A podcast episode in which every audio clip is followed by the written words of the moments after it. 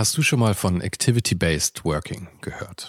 In einer sich ständig weiterentwickelnden Arbeitswelt bietet dieses Konzept nämlich eine flexible und auch effiziente Antwort auf die modernen Anforderungen an Arbeitsplatzgestaltung und Zusammenarbeit. Und die Serviceplan Group ermöglicht mit diesem Konzept seinen Mitarbeitenden, ihren Arbeitsplatz nach ihrem eigenen Bedarf und Tätigkeit zu wählen. Klassischer Schreibtisch, abgeschirmter Bereich oder gemütliche Couch. In den Houses of Communication findet jeder den Spot zum Arbeiten, der ihr oder ihm am besten liegt. Von Fokusboxen über Phoneboxen bis hin zu Meetingräumen findet so jedes Team die passende Umgebung, um produktiv und kreativ zu arbeiten. Dieses Konzept, das sicherlich wegweisend ist, wurde bereits erfolgreich in den Houses of Communication in München, Hamburg und Berlin eingeführt und wird auch schon an weiteren Standorten umgesetzt. Und wer würde nicht gerne auf so eine flexible Art arbeiten? Also schau mal auf der Karriereseite von Serviceplan vorbei. Den Link dazu findest du direkt hier in den Show Notes dieser Folge. Und vielleicht kannst auch du dann bald schon in den Genuss von Activity-Based Working kommen. Ich glaube nicht, dass ich ein Ziel hatte, wie ich angefangen habe zu studieren. Aber immer wenn wir uns Ziele gesetzt haben oder wenn ich mir Ziele gesetzt habe, dann kann man die auch erreichen. Irgendwann haben wir auch hier beschlossen, groß zu werden. Und ja, das sind das, wir auch groß geworden. Das ist auch eine Frage, die ich immer stellen wollte, weil ja. ich glaube ja nicht, dass man aus Versehen so groß wird. Nee, das muss man wollen und dann auch die Struktur natürlich ermöglichen und das auch so anlegen. Dann ist man groß und dann kann man ja zurückschauen, ob es das ist, was man, also was man will.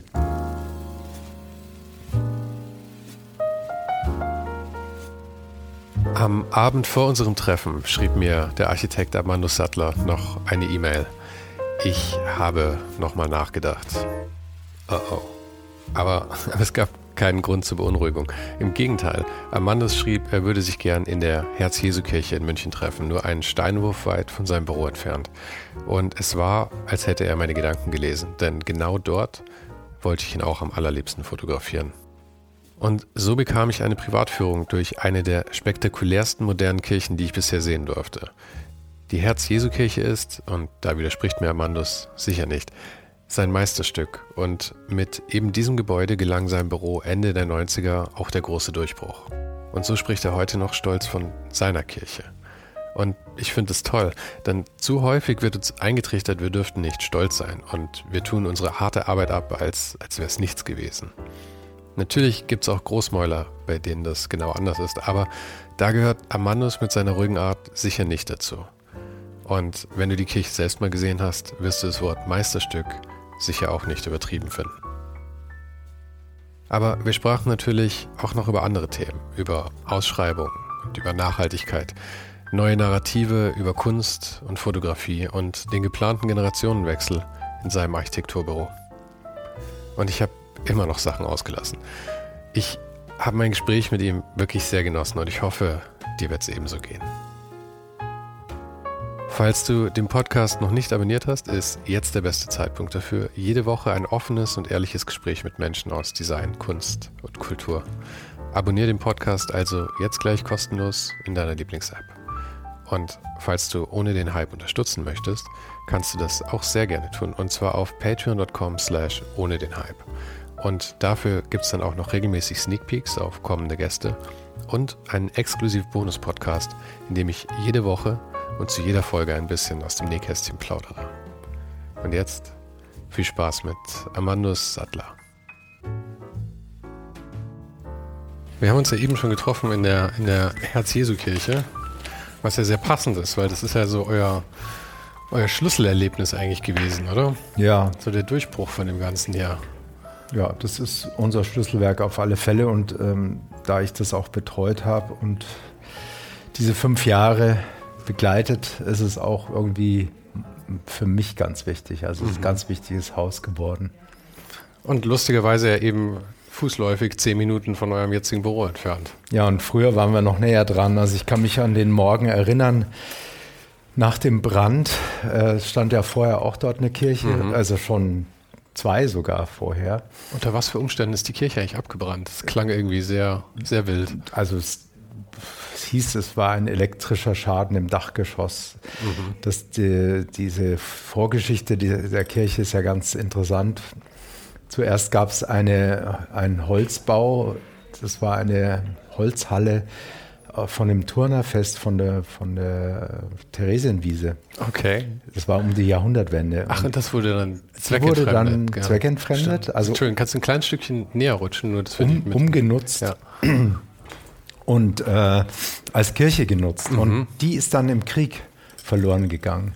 Ach, das war vor dem Krieg schon, dass die dafür ja. genutzt wurde. Also es war Jahrhundertwende, also 1900. Das ist ja lustig. Ich und hätte nicht gedacht, dass die Leute damals so ähm, offen waren, dass sie ja, so ja. Gebäude dann genutzt hätten. Dafür. Nee, aber das ist eine, eigentlich eine tolle Geschichte, weil man denkt ja immer, Umnutzungen, das ist äh, so ein Thema aus den 70ern oder 80ern. Mhm. Und ähm, dann war natürlich nach dem Krieg kein Geld da. Die Gemeinde wusste nicht, wie sie wieder eine Kirche bekommt. Und es gab so einen findigen Prälaten, der hatte dann gehört, dass am Obersalzberg das äh, Kino abgerissen wird, was Hitler und die SS-Wachmannschaften mhm. genutzt haben.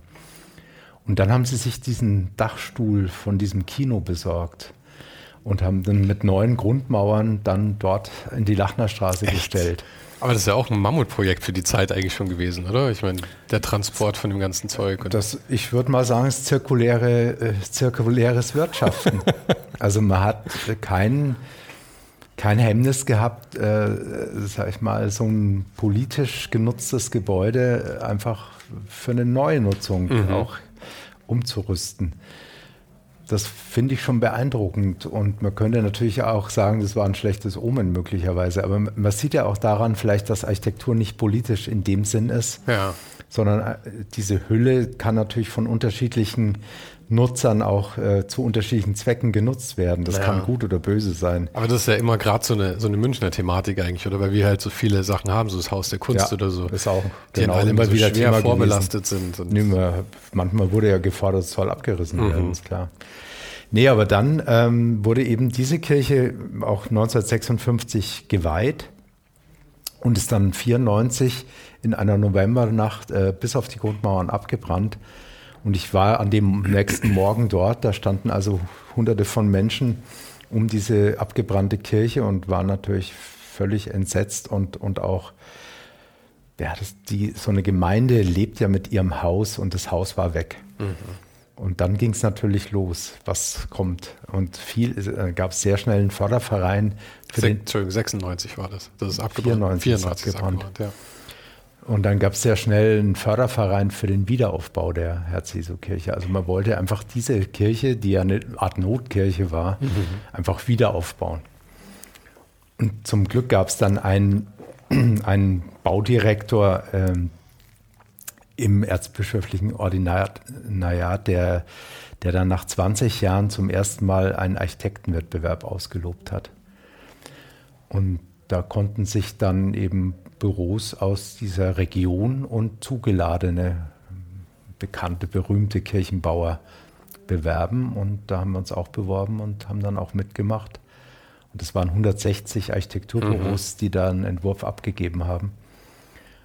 Und wir haben den ersten Preis gekriegt ersten Preis gekriegt und ihr durftet es dann auch umsetzen, was ja auch nicht immer die das Regel ist. Das war auch dann lange nicht klar. Also ah. das, glaube ich, hat drei Monate gedauert, bis es klar wurde, dass, dass das Ordinariat die Verantwortung auch übernimmt, weil die Gemeinde wollte das natürlich nicht haben.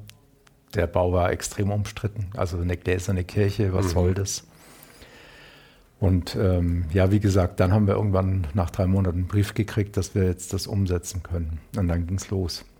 Aber wie, diese Wettbewerbe, ich kenne mich da überhaupt nicht aus. Ich kenne das nur aus Werbeagenturen, also Ausschreibungen ja, und sowas. Pitches, genau. Hm. Aber läuft es da genauso mit dem Auswahlkriterium des letzten Endes einfach nur der Auftraggeber und sagt, okay, das hier ist der erste Preis und das hier ist der zweite Preis? Oder gibt es dann ein Gremium? Oder ja, ja, da gibt es ein Gremium und das Gremium besteht aus Fachpreisrichtern, das sind dann meistens Architektinnen und mhm. Architekten und Sachpreisrichtern, das ist dann der Auslober, der Nutzer, und so, also die kommen dann zusammen in mhm. so einem äh, Tag des Preisgerichtes und äh, müssen dann entscheiden, welche, das war natürlich bei 160 Arbeiten auch richtig schwer, müssen dann entscheiden, welches Projekt den ersten Preis bekommt und auch weitere Preise oder Anerkennungen. Mhm. Und das ist ein sehr, sehr schöner, dynamischer Prozess. Also ich bin mittlerweile in, in sehr vielen Architekturwettbewerben als Preisrichter unterwegs und ich mag das sehr gern, diese Tage, wo man sich mit fremden Menschen zusammensetzt und versucht, in einem Tag so ein schwieriges Problem mhm. zu lösen, die Auswahl zu treffen. Und äh, ich bin auch äh, mittlerweile sehr oft in der Leitung dieser Tage und dieses Prozesses und ich gehe immer ähm, in, den, in den Raum und schaue mir quasi die Arbeiten gar nicht an. Die werden einem dann vorgestellt mhm. von einer Vorprüfung, die so das alles so genauer ja, angeguckt haben. Und dann geht es in, diese, in diesen Auswahlprozess. Ich behalte mir also diese komplette Offenheit. Ich gucke nicht schon rum und äh, finde schon mal eine Arbeit, die ich ja, am tollsten ja. finde oder so. Wobei man argumentieren könnte, dass es genau andersrum ist und du die Offenheit nicht hast, weil du es ja präsentiert bekommst von jemandem, der schon was investiert hat dann quasi oder eine Meinung Das ist richtig, da kriegt man natürlich eine Färbung, mhm. aber das kriegen ja alle. Ja. Also alle Preisrichter, Sachpreis- und mhm. Fachpreisrichter kriegen dann diese Informationen. Aber deswegen meine ich, wenn du es dir davor schon anschauen würdest, hättest du das nicht und dann würdest du es vielleicht noch objektiver beurteilen. Weiß ich nicht. Ähm, dann würde ich es ja nur unter optischen Kriterien, also okay, unter gestalterischen Kriterien äh, mit einem Blick. Mhm. Dann würde ich sagen, ja, das gefällt mir vielleicht am besten. Das spricht okay. mich an oder so. Aber das ja. kriege ich ja nachher auch noch. Ja. Also ich bleibe bleib, äh, lange einfach neutral und versuche eigentlich diesen Prozess zu managen und die, äh, ja, manchmal gelingt es mir dann auch am Ende wirklich eine Arbeit auch noch nach vorne zu bringen, die vielleicht gar nicht so erkannt worden mhm. Ist. Es eine normale Anzahl, so dass man so 160 Sachen sowas nee, hat? sind oft weniger. Also okay. das, äh, die guten, guten Verfahren, die, sag ich mal, auch leicht in einem Tag zu bewältigen sind, also die haben sicher damals zwei Tage bin, genutzt. Ähm, die, das sind so 20 Arbeiten, mhm. 20, 30 Arbeiten. Aber ihr habt damals, gab es euch ungefähr zehn Jahre glaube ich, oder 87 mhm. habt ihr, also ja, du und, und genau. dann dein Kollege. Ja, sieben Jahre gab es uns da. Also wir waren noch recht neu im, im Feld. Mhm, ihr habt es zu zweit ja gegründet ja. zuerst. Und der dritte kam 93. 93 dazu. dann dazu, okay. Und wie, viel, wie viele Leute hattet ihr denn hier so zu der Zeit, wo die Herz-Jesu-Kirche dann? Da waren geplant? wir vielleicht so zehn. Okay. Oder sieben, acht, neun, also so ein, so ein kleiner kleiner Laden. kleiner Laden. Weil bei so Ausschreibungen ist ja immer die Sache, man musste ja wahnsinnig viel Zeit schon rein investieren, oder? Ich meine, das ist heute sehr viel komplexer geworden. Ja. Damals mussten wir auch nicht nachweisen, dass wir schon fünf Kirchen gebaut haben. Also heute braucht man oft sehr viele Nachweise, mhm. dass man in die, genau in dem Thema schon auch Erfahrung gesammelt hat. Hattet ihr schon Erfahrung in dem Thema damals? Nein, überhaupt Gar nicht. Nichts. Nein, okay. nein, wir haben noch nie eine Kirche gebaut. Mhm. Und ich habe dann immer gesagt, ja, ich muss ja auch kein Arzt sein, um ein Krankenhaus zu bauen. Also ich muss doch mhm. nicht jetzt eine, ich brauche nicht eine spezielle Ausbildung, um eine Kirche zu bauen zu können. Aber das hat sich heute gewandelt. Die Leute wollen mehr Sicherheiten haben, mhm. die sie natürlich auch nicht unbedingt kriegen. Aber nee. also jeder Bau ist wieder ein Prototyp und was Neues und da kriegst du keine Sicherheit, bloß weil das jemand schon mal gemacht hat. Der Ort ist ein anderer, die Bedingungen sind andere. Aber was ich zu den Wettbewerben noch sagen wollte, ähm, jetzt mal im Hinblick auf unsere heutigen Tage, wir haben ja ganz neue Themen am, am Start auch mit der äh, Nachhaltigkeit und, und mit Klimawandel und so weiter. Und, und ich merke jetzt in den neuen Wettbewerben, dass äh, die Laien kommen noch nicht mit mit den neuen Bildern. Also wir nennen das Narrative. Es gibt also eigentlich, wir suchen neue Narrative für mhm. diese neue Zeit, die vor uns liegt. Und die soll ja auch toll sein und schön sein. Also wir, wir müssen zwar vielleicht vieles nicht mehr machen, wie wir es gewohnt sind und vielleicht auch Verzicht will keiner aussprechen, aber manchmal müssen wir vielleicht auch verzichten. Das wird mit Sicherheit Teil werden, glaube ich. Äh, und, und das ergibt, also wenn du heute danach Gebäude entwirfst, sehen die möglicherweise ganz anders aus als noch vor fünf Jahren. Und diese Bilder sind noch nicht angekommen bei den Laien und auch bei vielen äh, Fachleuten noch nicht. Mhm. Und die werden dann nicht ausgewählt. Aber kannst du kurz beschreiben, wie, wie also geht es denn mehr so um so Dachbegrünung und sowas oder geht es wirklich um neue Formen oder neue, Strukturen? Neue Typologien. Also so wie heute waren wir heute früh bei der Kirche, das ist eine Typologie, die es nicht eingrenzbar. Also mhm. das, heute gibt es keine Typologie mehr, wo du sagst, so schaut eine Kirche aus. Aber es gibt noch viele andere Gebäudetypologien, die noch so sind. Also ich, mein schönstes Beispiel ist eigentlich das Hallenbad. Mhm. Mach mal die Augen zu und stell dir mal kurz vor, wie sieht ein Hallenbad aus? Beschreiben wir das doch mal. Ich muss, ich muss ehrlich gestehen, es ist tatsächlich ein bisschen divers, weil einerseits sehe ich so das Michaelibad in Neuperlach, so ein hässliches Ding halt letzten Endes mit halt Pools und so äh, Spaß, Bespaßungsmöglichkeiten. Auf der anderen Seite sehe ich war auch das Müllersche Volksbad, weil ich gleich daneben wohne. Mhm. Also das äh, habe ich, damit habe ich wahrscheinlich schon ein recht diverses Bild, nehme ich an. Mhm. Aber so die äh, seit den 70ern würde ich sagen, wo überall in den kleinen Städten und Gemeinden mhm. Hallenbäder gebaut wurden, die sahen eigentlich immer so aus, dass es eine große Glasfassade genau. gab und eine Betonkonstruktion, dann irgendein Deckel drauf. Mhm. Und dann innen drin halt Becken und so weiter. Also ja. was man so kennt. Eine ziemlich generische Box eigentlich, in die man dann halt seine Pools Genau, und, und, so stellen sich eben heute auch noch äh, mhm. Menschen Hallenbäder vor. Und dann, wenn du dann in so einer kleinen Gemeinde in, im irgendwo bist und dann wird dir plötzlich ein Gebäude angeboten, was äh, zum Beispiel aus Holz gebaut ist, viel kleinteiliger ist, viel harmloser daherkommt, nicht diese großen Glasfassaden hat über, über zwei oder drei Geschosse und, und vom Innenraum vielleicht auch fast sakral aussieht, also mit so tollen Holzträgern, die dann diesen Raum bilden dann gibt es äh, oft diese Stimmen, ah, das erinnert mich ja an irgendwie so eine Scheune oder mhm. an, also an, an irgendwas Minderwertiges. Mhm. Und es wäre aber genau das richtige Projekt, um ja. in die Zukunft damit zu gehen. Ja. Und das finde ich super spannend gerade. Gerade sind wir in so einem Umbruch, wo, wo, so viel in der Richtung ja. passiert, ähm, dass wir dafür kämpfen müssen auch, dass diese neuen Gebäudetypologien auch überhaupt gebaut werden können, mhm. die wir eigentlich brauchen. Aber das heißt, äh, du meinst, die Notwendigkeit passiert, also ist da. Ja. Ähm, aber äh, die Leute sind nicht zwangsläufig willig dafür, sondern ihr müsst es jetzt schon, das, du meinst, deine Aufgabe als Architekt ist jetzt letzten Endes, Sachen durchzusetzen, die es davor vielleicht noch nicht gab, die aber einfach besser passen dafür dann. Genau, die ja. besser zu unseren neuen mhm. Zielen und neuen, neuen äh, ja, zu unserer neuen Zukunft, die wir erreichen wollen, auch angemessen mhm. agieren. Also das stelle ich mir eh immer wahnsinnig schwierig vor bei dem Beruf, weil ich meine, als ich habe ja viel als Grafikdesigner oder als Designer insgesamt gearbeitet, das sind ja überschaubare Projekte, ja. Wenn der Kunde irgendwie sagt, okay, wir geben dazu irgendwie 4.000, 8.000 Euro aus oder sowas, dann hat man ja äh, einen gewissen Spielraum, den man wahrscheinlich nicht mehr hat, wenn es dann um 80 Millionen geht oder mehr oder sowas. Dieses Sicherheitsverlangen ist, wird ja wahrscheinlich, steigt proportional wahrscheinlich mit der, mit der Investition, nehme ich an.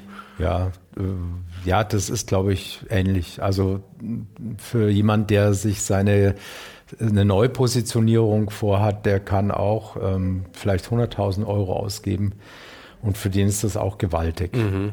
Und wenn er aber ein Gebäude vor sich hat, wo er vielleicht die nächsten 30 Jahre drin agieren will, dann, dann ist es vielleicht 30 Millionen. Und das sind real, das ist eigentlich ähnlich. Die Prozesse sind ähnlich. Mhm. Also der, der, das Angebot über 100.000 Euro wird auch angefochten. Ja, ja, aber ich meine eben die, so wie investiert der Auftraggeber oder der Kunde ist, ist bei so einem Gebäude halt immer einfach am höchsten Level, weil halt äh, einfach, es geht um so viel Geld, es geht um so viel Geld, äh, Geld und Geld, so viel Geld, so viel Zeit. Weil auch wie du sagst, das Ding steht halt für 30 Jahre Minimum da. Ja? Ich meine, 30 Jahre ist ja wahrscheinlich heutzutage kurzfristig gedacht, nehme ich an bei sowas, oder? Und wird manchmal noch kurzfristiger gedacht, ja? leider. Das ist äh, auch einer unserer Probleme. Also wir, wir haben hier in München erlebt, dass Häuser, die 13 Jahre alt waren, abgerissen wurden. Wohnhäuser oder was für? Nee, Gewerbebauten. Ja. Also hier in der Anruf äh, Straße beim, bei der Donnersberger Brücke, da stand so ein Gebäude, das hat eine AOK oder eine Versicherung genutzt. Es war 13 Jahre alt, Echt? wurde weggenommen. Und das war, war, gehörte das Gebäude und äh, der, der Grund der AOK auch oder war das? Das weiß ich gar nicht. Ich kenne die Hintergründe nicht, aber was wurde gebaut? Eigentumswohnungen. Ah, ah. Weil man damit mehr Geld verdienen kann. Und es lohnt sich heute immer noch, ja. bestehende und voll intakte Häuser einfach abzureißen, sie wegzuwerfen, Abfall draus zu machen, bloß um mehr Geld zu verdienen mit einem anderen Bautypologie, ja. also Wohn, äh, Eigentumswohnungen, Quadratmeter für 20.000, 25.000 Euro. Mhm. das ist einfach immer noch attraktiv. Aber es ist ja eh das Problem wahrscheinlich, dass so Sachen wie diese Kirche sind ja die Ausnahme, oder? Die meisten Immobilien oder Gebäude sind ja Immobilien, sind Wertanlagen letzten Endes oder auch, oder? Also Nutzflächen, ja. selbst Nutzflächen für Firmen oder sowas sind ja eine Investition.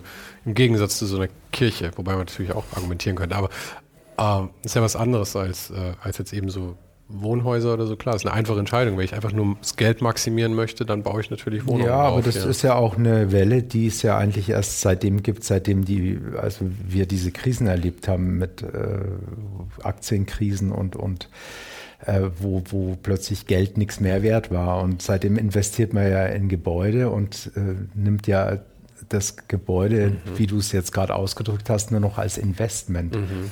Aber es hat ja eigentlich ein ganz anderes Ziel. Also wir, wir schaffen ja eigentlich Räume für Menschen, die dort leben und arbeiten mhm. wollen. Und, und das widerspricht sich ein wenig, äh, also gerade beim Wohnen. Das ist natürlich ein extremer Widerspruch, ja. dass, dass wir nicht mehr heute auch, ähm, es baut ja ganz, kaum Investoren bauen ja wirkliche Bedarfe. Die meisten bauen ja eben Geldanlagen. Aber und der Bedarf wird nicht gedeckt. Also wir, wir haben ja zu wenig Wohnungen, die bezahlbar sind. Ja, also in, in München natürlich ganz massiv. Auch andernorts. Also und dann gibt es ja auch immer diese, diese, also in meinen Augen recht lächerlichen ähm, äh, Modelle, wo dann eben irgendwelche Luxusbauten hingesetzt werden, wie jetzt eben am, ähm, am Nockerberg oben oder sowas. Und dann halt diese in Anführungszeichen erschwinglichen Wohnungen reingebaut werden für Leute, die weniger Geld haben, so eine auf 100 oder sowas. Hm. Das ist halt ähm, ich meine, das ist fast eine Beleidigung eigentlich schon. Ja, ich, ich glaube halt, also wir brauchen das alle nicht und äh, das, das, brauchen ja nur die Leute, die irgendwie ihr Geld loswerden wollen, weil sie zu viel haben. Mhm. Äh, kein anderer braucht das. Und es wohnt ja meistens auch gar niemand dort. Die, das sind ja Geisterstädte. Mhm. Wenn, wenn wir auch durch New York oder Paris oder äh, überall diese neu gebauten Strukturen, da, da ist, sind die, die Fenster sind dunkel am Abend, da ist niemand. Ja, das ist also immer so dieses, dieses Klischee, dass es irgendwelchen Russen gehört, die nicht, die nie da sind. Das sind nicht oder nur Russen, wo, wo die, auch immer her Das sonst. sind auch äh, Asiaten oder äh, aus dem arabischen Raum viele Menschen. Also mhm. die leben einfach ihr Geld relativ sicher hier in Europa an und, und wir müssen das ertragen. Aber ist egal. Also das, das ist ein das ist nicht egal, aber das ist ein Thema, was wir natürlich nicht so schnell loswerden. Ja, aber äh, also, auch wenn du das Thema offensichtlich schon gerne wechseln würdest, da würde ich ganz gerne noch eine Frage stellen, weil ähm, ich meine, ihr seid ja hier schon ein sehr renommiertes Architekturbüro, ja? Also ich meine, ich, nachdem ich auch nicht aus der Szene bin, fällt mir sehr schwer, das genau einzuordnen, aber ähm, naja, ihr seid, belassen wir es ja auch mal dabei, ein sehr renommiertes Architekturbüro. Damit kommt ja auch, dass man eine gewisse Art von Kunden anzieht und auch Projektgrößen ja auch haben muss. Ich meine, ihr müsst das Ganze ja auch am, am Laufen halten. Und da sind ja dann auch viele Sachen wie, äh, ich glaube, die Parsing-Arkaden habt ihr auch gemacht, oder? Ja. Also einfach eben auch, ich meine, das meiste ist ja, dann dreht sich halt um Kommerz und so. Wie, und das klingt ja so, als hättest du da fast schon ein bisschen Konflikten inneren irgendwie mit, wie man da, dann so. da triffst du natürlich gerade einen sehr wichtigen Punkt in meinem Leben. Also der Konflikt ist wirklich ähm, mittlerweile groß geworden, mhm. auch durch meine ganzen ehrenamtlichen Tätigkeiten. Ich bin ja seit über zehn Jahren auch in der Gesellschaft, Deutschen Gesellschaft Nachhaltigen Bauens. Mhm. Präsident bist du da. Engagiert und, und mittlerweile äh, auch seit eineinhalb Jahren Präsident.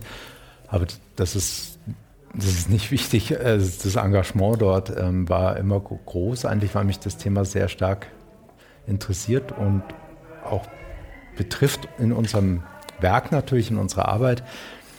Und äh, ich habe da natürlich mittlerweile richtig Mühe äh, damit, äh, was mich auch so dazu bewogen hat, dass ich mich so ein bisschen in, in Projekte jetzt in den letzten zwei, drei Jahren geflüchtet habe, die ähm, unsere neuen Themen, die uns wichtig sind, mhm. auch stärker behandeln. Mhm. Also Anbau, Aufbau, über, also Ergänzungsbauten, Bestand äh, ertüchtigen. Ich bin vor allem mit diesen Projekten im Moment beschäftigt. Ich habe mich da aus dem großen Themen so ein bisschen rausgezogen, wobei das Hochhaus in Berlin am Hauptbahnhof habe ich auch betreut. Mhm. Das ist auch einer meiner Projekte, die ich betreut habe. Aber ich ähm, möchte eigentlich immer mehr vor, vor, allem Projekte betreuen, die ich auch äh, vertreten kann mhm. und die ich auch von der Bauweise her vertreten kann. Mhm.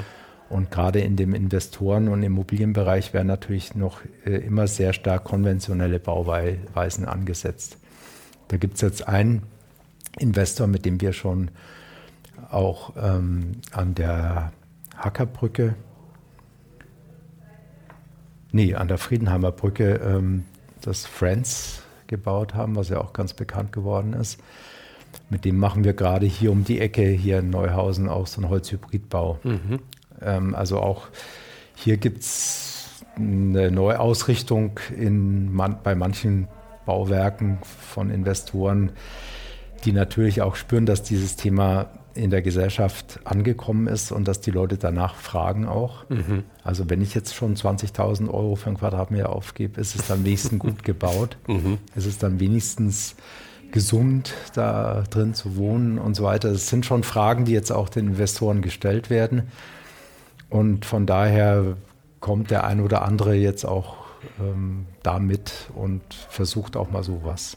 Das ist ein langer Prozess. Ich meine, es ist ja so ein, so ein, Angebot und Nachfrage, wie du es gerade beschreibst, einfach, oder? Solange die Mehrinvestition sich nicht auch dahingehend lohnt, dass die Nachfrage sich dadurch erhöht, ist wahrscheinlich die Motivation einfach nicht da. Genau, wenn der Markt irgendwo mal gesättigt ist mhm. von diesen teuren Wohnungen, dann muss ich was Neues anbieten, ein neues Thema. Das ist also ein Branding-Thema. Mhm.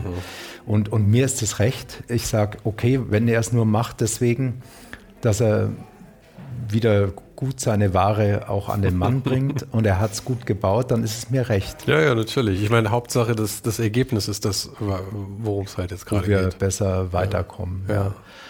Nee, aber äh, von daher, ich habe gerade wieder ganz viele private Bauherren, äh, mit denen ich sehr gerne zusammenarbeite. Mhm. Es kommen auch lustigerweise manche zurück, mit denen ich schon vor 15 Jahren mhm. lange zusammengearbeitet habe und das macht große Freude, also mit diesen mit diesen Privaten, äh, die auch was wollen und die man auch leichter mitnehmen kann, weil das ist ihr eigenes Geld. Und da haben die auch oft schneller ein Einsehen, dass, dass es auch sinnvoll investiert mhm. wird. Und äh, außerdem, ja, ich, ich, mein, meine Idee ist auch, dass dieses Büro natürlich auch so eine Art Generationenwechsel auch ähm, langsam erleben kann.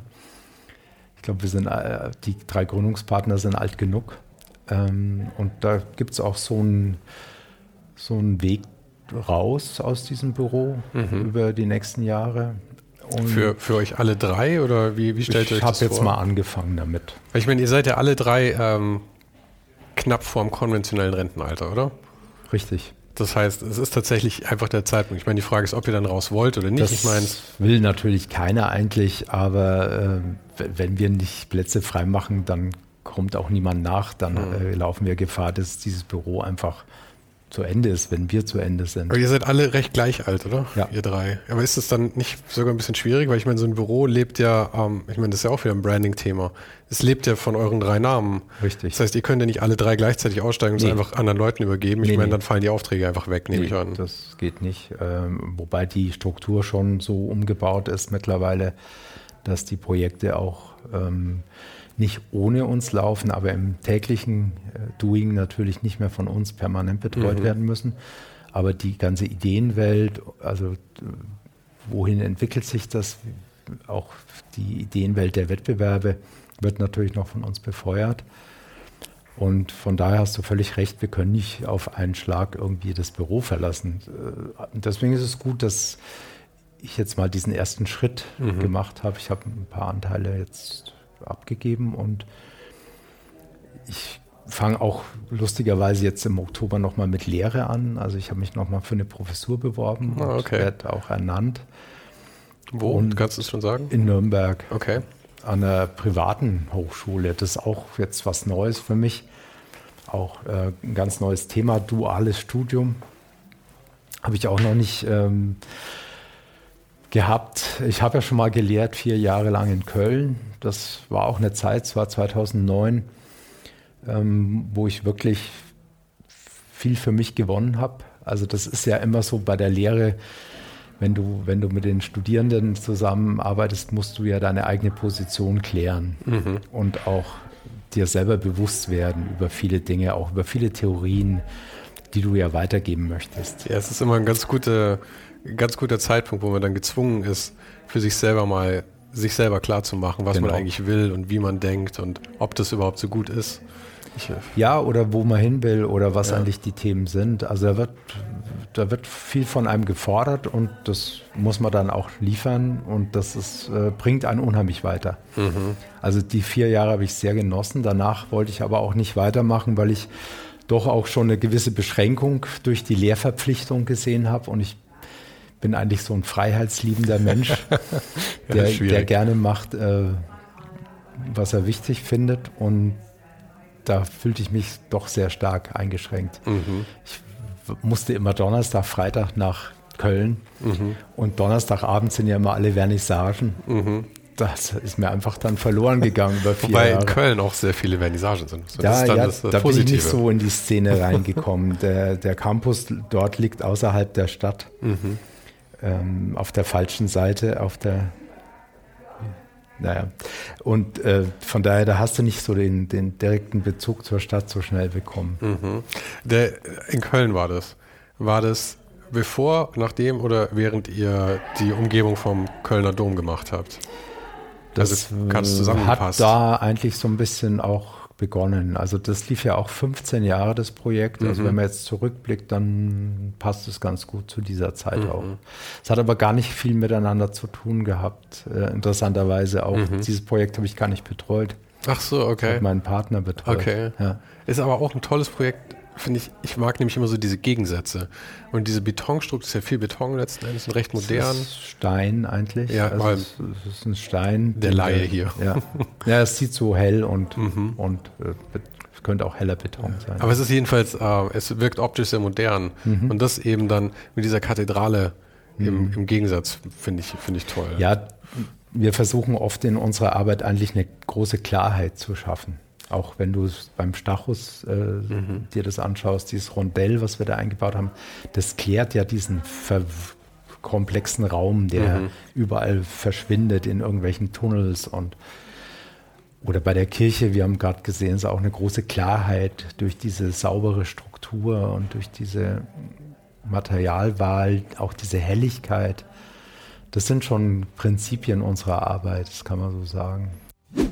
Hi, ich reise kreuz und quer durch Deutschland zu meinen Gästen für diese Interviews und du kannst mir dabei helfen, dass ich mir das auch weiter leisten kann. Auf patreon.com slash ohne den Hype kannst du jetzt Supporter werden und dafür gibt es dann auch noch regelmäßig Sneak Peeks auf kommende Gäste für dich und einen exklusiven Bonus-Podcast, in dem ich jede Woche und zu jeder Folge ein bisschen aus dem Nähkästchen plaudere. Den Link findest du auch nochmal in den Show Notes und auf der Website. Du kannst ja jetzt gleich mal reinschauen, während dieser Podcast noch weiterläuft. Vielen Dank schon mal vorab und jetzt viel Spaß mit dem Rest unseres Gesprächs. Weil die Kirche, das haben wir eben auch festgestellt, gleichzeitig aber sehr komplex ist. Weil durch den Lichtanfall, also ich finde das jetzt für, für den Zuhörer hier natürlich etwas schwierig, aber einfach mal kurz nochmal beschrieben. Einfach ist, mal hingehen. Ja, einfach mal hingehen. Aber ich meine, die meisten sind, glaube ich, nicht in München leider, deswegen ist dann immer die Frage, wann. Aber ähm, es ist äh, ein Glaskubus mhm. und ähm, hat aber innen drin nochmal eine Struktur aus Lamellen, also quasi nochmal Lamellen. Holzlamellen. Holzlamellen. Nicht ganz Kubus, die Decke ist eben nicht aus, aber dadurch bekommt man halt immer einen unterschiedlichen Lichtanfall im Tag. Und drin hat es zwar eigentlich ein recht diffuses Licht, mhm. aber außer die Sonne knallt halt richtig, dann bekommen wir tatsächlich auch diese Linien, was wir heute Morgen hatten, was für mhm. dich aber auch äh, fast eine Neuentdeckung war. war. Ja. also es, es hat ja dann schon auch es sind auch sehr verspielte Sachen mit, mit ja, da drin. Das ist, liegt ja daran, dass die erste Passage dieses Glaskubus eben transparent ist. Mhm. Und wenn die Sonne genau da drauf steht, dann kommt auch direkt das Licht relativ weit in den Raum. Also mhm. wenn es nicht hinter dem Orgelkubus, der ja sehr massiv die Südseite verdeckt, wenn es nicht dahinter steht. Also es ist genau der Moment, wo, wo, es über die Häuser kommt, die Sonne, und noch nicht hinter die Orgel geht. Mhm da kommen dann ein paar Strahlen direkt rein. Aber das ist wirklich, äh, da haben wir wirklich einen Moment abgepasst heute. Den, ja, den konnten wir nicht berechnen mhm. zuvor. Das hätten wir nicht gewusst. Aber das, das mag ich auch immer gerne, weil das, ähm, das, Ganze war ja nicht nur für dieses Interview, sondern wir haben ja auch noch für meine Fotoserie, die ich auch noch ähm, parallel mache, da noch Fotos gemacht. Und ich mag das total gerne. Die Leute fragen mich dann immer, wann mir denn am liebsten wäre. Und ich sage immer, es ist mir wirklich völlig egal. Ich meine, natürlich gibt es Zeiten, wo Sachen besser aussehen als zu anderen. Aber ich finde es immer schön, wenn man in Sachen auch ein gewisses Maß an Zufall drin mhm. haben kann. Ja, Überraschung ist doch eins genau. der Dinge, die uns Leben Eben. interessant machen. Aber wie, wie ist das in eurer Arbeit? Das ist wahrscheinlich, ich meine, ihr versucht den, den, den Zufall ja doch zu minimieren, muss man sagen. Ja, äh, trotzdem können wir ihn nicht ganz ausschließen. Also wir, mhm. wir haben natürlich, wir haben ja auch vorhin über die Akustik gesprochen in mhm. dem Raum. Auch da erleben wir natürlich äh, immer wieder noch Überraschungen, positive und negative. Es war der beste Moment in der Kirche, wie sie noch nicht ganz fertig war. Da waren wir noch in der Baustelle. Da kam zum ersten Mal ein Chor aus Cambridge mit 30 Sängerinnen und Sängern und haben dort Bach gesungen in mhm. diesem unfertigen Raum. Also mir ist da nur eiskalt den, den Rücken runtergelaufen, weil ich gemerkt habe, der funktioniert. Also mhm. die, diese Musik war in diesem Raum richtig angesiedelt, akustisch auch. Mhm. Und das sind ja dann so Augenblicke, wo du dann natürlich auch glücklich bist, weil, weil du merkst, es, es passt, es, mhm. es funktioniert.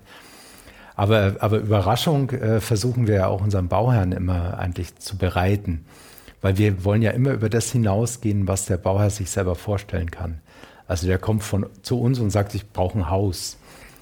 Und dann muss es uns natürlich beschreiben, was dieses Haus können muss, was man da drin machen möchte. ich so. finde, das ist sehr gut ausgedrückt, dass er beschreiben soll, was es können muss, nicht wie es aussehen soll. Also ja, das, das Aussehen, das möchten wir ja mhm. finden er, also dieses Briefing ist ganz, ganz spannend, was er leisten muss auch. Und dann merken wir natürlich, dann merkt er, oh je, ich, ich weiß ja gar nicht, was ich, was ich brauche und was ich haben will. Mhm. Und dann muss er sich erstmal hinsetzen. Und dann entstehen ja auch oft Prozesse auch. Das ist ja meistens kein Einzelner. Es ist ja meistens eine Gruppe von Personen, die das mhm. vertreten, so ein Bau. Und dann geht es natürlich los. Und, und dann nähert man sich ja so langsam. Dann machen wir mal eine Idee. Oder es gibt natürlich den Wettbewerb. Da sind wir relativ allein gelassen. Da kriegen wir so ein Briefing in mhm. so einem mhm. dicken Buch. Und dann fangen wir an, darüber nachzudenken, was das werden könnte. Es macht wahrscheinlich auch nicht so viel Spaß, einfach nur alleine dieses Buch zu wälzen, oder? Am Anfang ist es, überfordert es einen vielleicht sogar, mhm. wo du denkst, oh, dann fängt man erstmal an, die Flächen zu analysieren, die gebraucht werden und wie stehen die im Verhältnis zueinander und wie kann daraus überhaupt ein Haus entstehen. Und dann kommen natürlich der ganze äußere, die ganzen äußeren Bedingungen, Baurecht und Abstandsflächen und das wirkt ja auch auf ja. dieses Haus ein. Also das ist ein richtiger Prozess, der ist sehr komplex und dauert auch eine Zeit. Das ist auch, ähm, sage ich mal, schlecht, wenn, wenn die Bauherren glauben, wir können das immer alles viel schneller machen. Mhm. Aber das, glaube ich, hat man in jeder Branche das Problem. Ja, keiner nimmt sich mehr die Zeit mhm. äh, zu entwickeln und das ist, glaube ich, ganz, ganz wichtig. Das merkt man auch, wenn man für sich selber mal was macht, wie lange man immer ja. wieder alles in Frage stellt und immer wieder überarbeitet ja. und immer noch fünf anderen Varianten aufmacht. Wobei man bei den eigenen Arbeiten es da, glaube ich, auch immer übertreibt. Also ich meine, in, in so einem kreativen Bereich neigt man da, glaube ich, dazu, dass man dann äh, jeden Einfluss, den man dann gerade aktiv äh, tagesaktuell hat, wieder irgendwie einfließen lassen möchte. Ja, da hat man wieder was entdeckt. Ja, genau. Und dann versucht man mal, das auch noch reinzubringen. Ja, ja. Ja. Nee, aber das, äh, diese Architektur, dieses Architektur produzieren ist natürlich ein wirklich äh, interessantes Arbeiten und äh, wir sind damit auch natürlich sehr zufrieden und ich hätte mir auch nicht so viel anderes dann vorstellen können, wie ich in diese Ausbildung reingegangen bin. Da weiß man natürlich nicht, was das bedeutet. Eigentlich hätte ich auch gerne Kunst studiert. Mhm. Aber das habe ich mich nicht getraut, weil ich wusste, wie, wie also ich kannte ja schon so, so auch eine Künstlerszene. Da wusste ich ja auch nicht, wie die ihr Geld verdienen. Und ich glaube, das wissen die meisten auch äh, ihr Leben lang. Ich wollte wirklich. schon irgendwie schon auch eine kleine Sicherheit haben, mhm. dass ich auch Geld damit verdienen kann, mhm. mit dem, was ich mache. Aber in welche Richtung wärst du denn gerne gegangen, wenn du Kunst studiert hättest? Wirklich dann auch Kunst zu machen oder Kunsthistoriker oder Galerist oder? Ja, Lehrer wollte ich nicht werden. Mhm. Ähm, ich wollte dann schon Kunst machen. Und ich weiß gar nicht, ob ich dazu geeignet wäre, bin ich mir gar nicht sicher. Aber ich habe gerne, äh, ich habe auch Kunstleistungskurs ähm, belegen wollen im Gymnasium. Es hat nicht geklappt, ist nicht zusammengegangen. Ich musste dann Physikleistungskurs nehmen. Das ist aber ein ganz schöner Umschwung von Das Kunst hat dann auch nicht geklappt. So. Deswegen hatte ich ein ziemlich schlechtes Abitur. Mhm. Aber ähm, dann habe ich schon angefangen, während meiner Schulzeit eigentlich auch Baustellenpraktikas und auch mal im Architekturbüro reingeguckt und so. Also waren diese zwei Interessen waren schon damals da und das war so die Entscheidung genau. dazwischen. Und die, das dritte Interesse, was mein Leben auch schon immer begleitet, ist Musik. Mhm.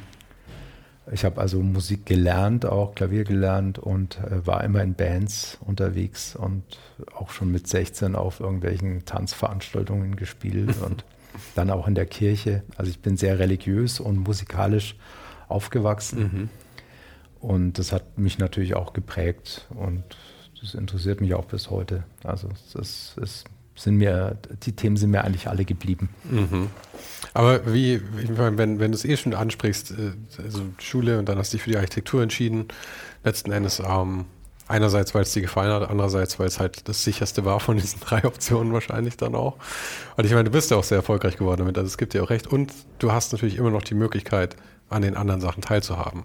Weil die Architektur ist natürlich, wenn du Künstler bist, hast du wenig Möglichkeiten auch mit Architektur wirklich zu interagieren, glaube ich.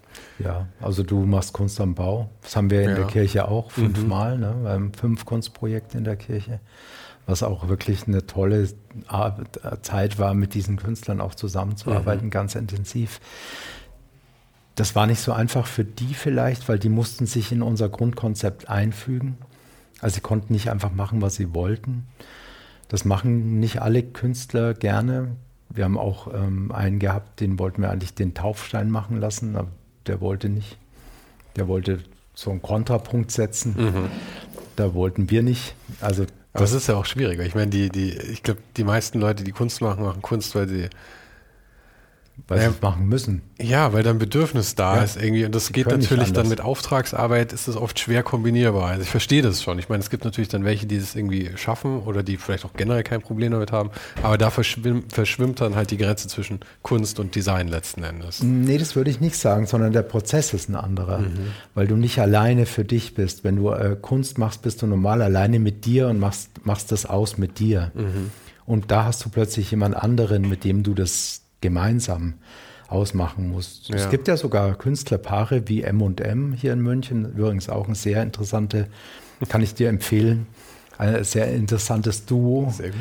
Ähm, mit denen haben wir einige Projekte gemacht und, und wir haben uns natürlich immer auch gewundert, wie, wie schaffen die das? Ne? Mhm. Wie kann man zu zweit ein Werk gemeinsam künstlerisch mhm. bearbeiten? Aber das ist ja eigentlich auch nichts anderes, wie wir es in der Architektur dann auch machen. Wir sind ja auch nicht alleine. Also wir, die, die, Ideen, die Ideen entstehen meistens gemeinsam. Und das ist auch wichtig und das ist auch schön. Also das Team spielt da eine ganz große Rolle und das Zusammenarbeiten, dieses Zusammentragen an Ideen spielt eine große Rolle. Und das habe ich natürlich auch mit den Künstlern erlebt, dass wir das auch bei der Kirche mhm. durchexerziert haben. Und ähm, auch das war eine, eine fantastische Zeit mit, mit dem Alexander Belischenko, der die blauen Tore mhm. gemacht hat, oder mit, äh, mit M&M eben, die die Verehrung der fünf Wunden, diese Bodenarbeit, die, diese Schächte, die da im Boden eingelassen sind, äh, ent, entwickelt haben. Und, und das waren auch zum Glück alles Künstler, die wir bringen durften und die, die dann auch Arbeiten sich überlegt haben, die dort auch in der Kirche angenommen worden sind. Gehörte das von Anfang an zum Konzept, ähm, da Künstler mit einzubetten oder habt ihr das, das nachträglich reingemogelt? Also es kam relativ früh dazu, aber es war bei uns im Wettbewerb natürlich noch nicht. Das aber wir hatten ja. verschiedene Elemente in der Kirche angeboten, wie die blauen Tore, die ja auch im Wettbewerb schon waren. Da waren sie als Designarbeit, später wurden sie eine künstlerische Arbeit. Mhm. Oder dieser äh, Altarvorhang, der jetzt braun ist, der eigentlich golden war, der war im Wettbewerb Textil. Äh, also wir hatten, hatten verschiedene bauliche Elemente, die künstlerisch bearbeitet werden konnten. Und so hatten wir uns das auch dann vorgestellt, dass die Elemente, die schon da sind, dann auch künstlerisch, äh, einen künstlerischen Ausdruck bekommen und nicht neue Elemente, also dass man jetzt hier Statuen reinstellt ja, ja, oder ja. irgendwas. Aber das ist ja auch wirklich, das, das finde ich sehr cool daran, dass gerade mit dem Toren zum Beispiel, dass wenn man nicht hinschaut, nimmt man es nicht wahr. Es ist einfach, es hat seine Funktion. Ich meine, gut, natürlich sind diese Tore generell, kann man schon sagen, sind halt, haben Ausdruck und sind, äh, haben eine, einerseits eine Zierfunktion und natürlich auch so dieses Hereinbeten und so. Das ist ja, aber ähm, darüber hinaus Hereinbeten, das ist ein gutes Wort. Ja. Äh, aber darüber hinaus äh, sind sie halt, sind sie halt Tore. Aber dann, wenn man dann genau hinschaut, sieht man, entdeckt man eben diese Nägel. Mhm. Und diese Nägel, jede von diesen Kacheln ähm, hat er, äh, bildet ja letzten Endes einen Buchstaben ab. Und was ich äh, dann eben gar nicht wusste, was du mir heute gesagt hast, war, dass das Ganze tatsächlich einen kompletten Text auch ergibt. Ja. Und ähm, ich mag gern so Sachen, die man erst entdecken muss. Da hat die Kirche natürlich mhm. viel davon. Das geht ja auch, der ganze Bau muss ja entdeckt werden, weil wenn du vor dieser Glaskiste stehst, weißt du eigentlich nicht genau, was das sein könnte. Ne? Also viele ahnen vielleicht, äh, auch der Turm hat ein Kreuz, dass das vielleicht eine Kirche ist, aber es könnte auch was anderes sein. Mhm. Also das Entdecken geht eigentlich von außen los und wie du sagst, auch diese Annäherung ans Gebäude. Erst sieht man ja das Tor wirklich nur als blaues Tor. Und je näher du kommst, desto mehr siehst du, desto differenzierter wird dieses Blau. Mhm. Und, und also diese verschiedenen Sichtweisen auf das Gebäude und, und diese Möglichkeit der Entdeckung, das waren natürlich Sachen, die uns extrem interessiert und gereizt haben. Und das haben wir dann im Inneren natürlich äh, auch letztendlich weiter ja. praktiziert. Auch, ähm, auch diese, also wir, wir hatten beim Wettbewerb auch diese russischen Puppen eigentlich so, als Symbol. So Matroschkas, oder? Genau. Okay. Wo eine Puppe immer wieder in der mhm. anderen ist. Und wenn, wenn du jetzt mal kurz diese Hüllen dir mhm. nochmal vor Augen hältst, also wir haben die gläserne Hülle, wir haben die hölzerne Hülle und dann geht es im Inneren weiter mit dem Beton-Orgelkasten.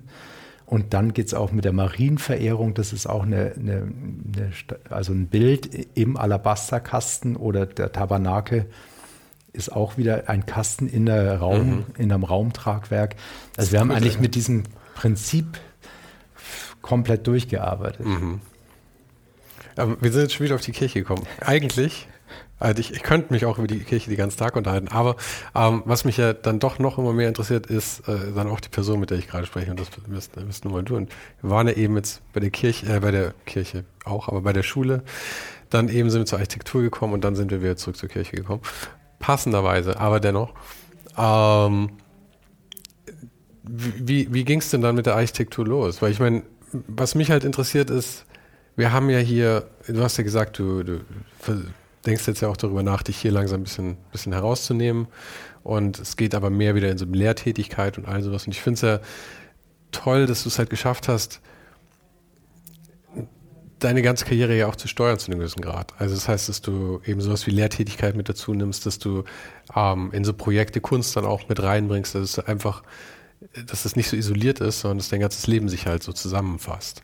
Aber das ist ja ein Luxus, den man sich auch erarbeiten muss. An die Position muss man ja erstmal kommen. Ja, ja. Das, dazu musst du ja auch Lust haben und eine Offenheit auch dazu entwickeln. Und, und äh, das hat ja auch oft mit Verschwendung zu tun. Also du verschwendest dich ja für viele Dinge. Mhm. Du verschwendest dich ja auch für diese Interviews und deine Projekte. Also da gibst du ja viel von deiner Zeit und von deinem Inneren auch äh, her dafür und gewinnst aber auch irgendwas zurück. Ja, aber deswegen ist es eine Verwendung, keine Verschwendung in dem Sinne dann. Ja, manchmal verschwendet man sich im ersten Schritt und mhm. erst wenn was zurückkommt, mhm. und es kann Jahre dauern, dann ist es hat sich wieder erfüllt mhm. sozusagen. Aber das kann auch so eine Art Lebensprinzip sein, dass man viel hergibt und dann auch viel gewinnt. Und, und diese große Offenheit, die habe ich mir einfach immer gut erhalten. Und deswegen habe ich nach wie vor natürlich den Blick in die Kunst immer behalten und auch in die Musik und bin auch hier in der Münchner Kunstszene immer unterwegs gewesen. Bin auch im Gesamtvorstand von der christlichen Kunst. Da kommt dann auch wieder mhm. die Kirche und das Christliche zurück, was aus meiner Erziehung kommt. Und ähm, man muss sich ja immer, ich habe mir eigentlich, ich glaube nicht, dass ich ein Ziel hatte, wie ich angefangen habe zu studieren. Aber immer wenn wir uns Ziele gesetzt haben oder wenn ich mir Ziele gesetzt habe, dann kann man die auch erreichen. Irgendwann haben wir auch hier beschlossen, groß zu werden. Und ja, das sind das, wir auch groß geworden. Das ist auch eine Frage, die ich immer stellen wollte, weil ja. ich glaube ja nicht, dass man aus Versehen so groß wird. Nee, das muss man wollen und dann auch die Struktur natürlich ermöglichen und das auch so anlegen. Dann ist man groß und dann kann man ja zurückschauen, ob es das ist, was man, also was man will. Mhm. Man wollte es und ich muss sagen, ich muss es nicht unbedingt haben. Das ermöglicht vieles, ermöglicht große Häuser, aber es geht auch viel verloren in, in der eigenen Arbeit, mhm. weil man natürlich auf einer anderen Ebene im Management arbeitet und weniger dann jeden Tag am Stift ist. Und ja, ja. das ist ja auch was, was man gerne macht. Nee, aber die sich auch, ähm, das ist ja auch eine Gratwanderung, sich auf vielen Ebenen zu bewegen und trotzdem auch das Büro weiter zu erfolgreich weiter zu betrachten oder zu betreiben. Das gelingt ja auch mal besser und mal schlechter. Das ist ja auch eine Zeitfrage wahrscheinlich, oder? Ja, die Prioritäten klar, wo setzt du die und was leidet und was gewinnt dadurch. Und je länger man natürlich diesen Beruf ausübt, desto mehr versucht man natürlich auch andere Ebenen mit einzuspielen. Und äh, was natürlich ein richtig interessanter und guter Moment war, war, war ab den 2000er Jahren, wo dann eben die Kirche da stand und wo äh, auch ein internationales Projekt mit Audi dazu kam und wo dann plötzlich auch eine große Reisetätigkeit begann und die Welt offen wurde mhm. und so weiter. Also das sind ja, dass wir Audi gewonnen haben damals 2005, das war ja auch ein Zufall. Das sind ja alles Zufälle. Du musst mir noch mal kurz sagen, was macht ihr genau für Audi war das? Für Audi haben wir weltweit äh, ein neues Showroom-Konzept entwickelt mhm. für ihre Autohäuser. Das heißt, ihr entwickelt, also ich meine, so ein Konzept für ein Showroom heißt ja wahrscheinlich, dass das äh, mehr so äh, gewisse Vorgaben sind, weil das muss ja wahrscheinlich an jeden Raum angepasst werden dann, oder? Das ist so ein modulares Konzept mhm. gewesen. Also der Showroom selber war eigentlich beschrieben durch eine Steilkurve. Mhm. Und die Steilkurve kommt auf die Fassade und durchschneidet die Fassade und öffnet das Haus an der Stelle, sodass du die Autos siehst. Okay. Das ist das Konzept für den Showroom. Und dann baut sich natürlich unglaublich viel außenrum. Dann gibt es mehrere Showrooms für Neuwagen, für Gebrauchtwagen, Werkstatt, Büro, Verkauf. Also dann kommt so eine komplexe ähm, Aufladung wieder eines, ein, einer simplen Idee. Mhm. Und das wird dann zu einem Haus. Und das Haus konfiguriert sich immer in anderen Städten, an anderen Stellen mit an, einem anderen Programm immer wieder neu. Und, aber war das, äh, wurde da viel integriert in bestehende Gebäude oder wurde da komplett alles das war alles gebaut? komplett neu. Wow, okay. Aber ich meine, das ist natürlich toll, weil dann hast du die Flexibilität, dass du es tatsächlich an, an deine Vision anpassen kannst und nur eigentlich beschränkt bist durch quasi das Grundstück. Und ich meine, gut, es gibt natürlich andere Sachen. Und durch Licht den Bauherrn, den Nutzer, ja. der halt, einer wollte ein Showroom, sag ich mal, für fünf Autos und einer wollte 40 Autos mhm. reinstellen.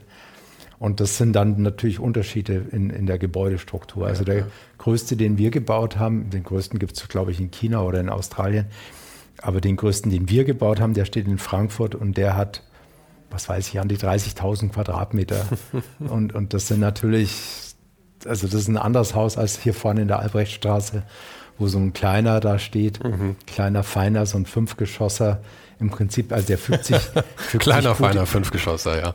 Fügt sich gut in die Stadt ein. An mhm. der Stelle, an der Kreuzung steht er gut da und, und äh, spricht auch mit den umliegenden Häusern und ist nicht so ein komisches Autohaus, äh, ja. äh, was irgendwo in so einer Ausfallstraße steht. Aber ich habe dich unterbrochen. Also, ja, nee, also da war Reise natürlich, da hat sich plötzlich die Welt geöffnet und ja. dann ging das auch los mit der digitalen Fotografie. Also auf meinen Reisen habe ich dann einfach permanent fotografiert als Tagebuch, als, um das alles auch festzuhalten, was ich da erlebt habe in wenigen Tagen. Immer, man ist ja dann nicht wochenlang unterwegs. Mhm.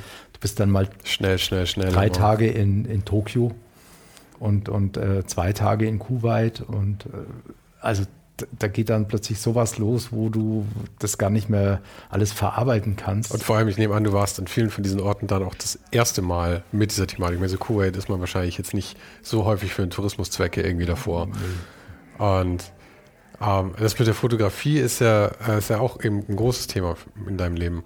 Also was, was du durchaus aktiv betreibst.